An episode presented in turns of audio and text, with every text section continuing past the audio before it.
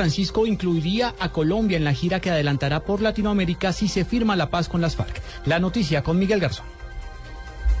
Germán Cardona, el embajador saliente de Colombia ante la Santa Sede, aseguró a Blue Radio que el Papa Francisco está seguro de que la paz se firmará en Colombia y que a través de él le envió un mensaje al presidente Juan Manuel Santos. Me dijo exactamente, dígale al presidente Santos que insista en el proceso de paz. Yo sé que él va a lograr la paz para Colombia y bueno, yo siento que cuando el máximo jerarca de la Iglesia Católica del mundo dice eso, pues hombre, eh, tenemos que tener mucha fe y tenemos que seguir viendo en este proceso. Cardona dijo además que no descarta que el Papa Francisco visite Colombia en el momento en que se firme un acuerdo de paz.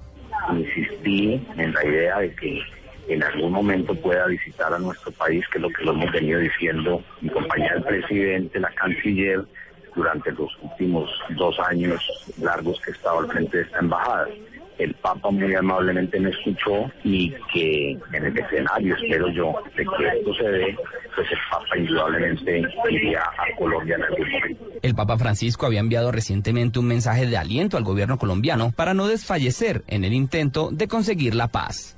Miguel Garzón, Blue Radio. Una mala hora atraviesa la seguridad de las fuerzas militares en Colombia. Un nuevo robo se acaba de presentar. Esta vez es una camioneta de la Fuerza Aérea en Bogotá. María Camila Díaz.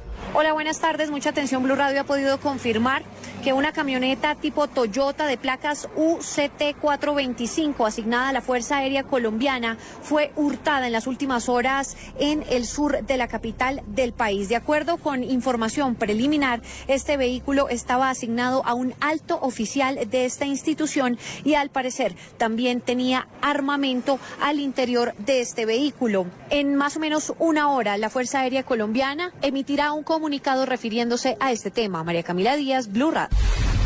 Más noticias en Blue Radio. La defensa de los familiares de Alberto Jubis Hasbun manifestó mediante una carta la necesidad que el fiscal general Eduardo Montealegre participe en el evento de excusas públicas a las personas que fueron acusadas injustamente por las autoridades de haber hecho parte del plan para atentar contra la vida del entonces candidato presidencial Luis Carlos Galán Sarmiento en agosto de 1989.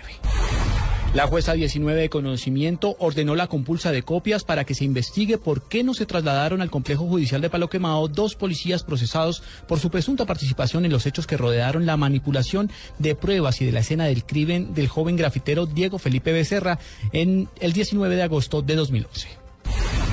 Y lo más importante en el mundo está en Ámsterdam, donde un hombre armado fue detenido después de interrumpir una emisión de la cadena holandesa NOS, donde exigió el derecho de hablar al aire por motivos hasta ahora desconocidos antes de ser controlado.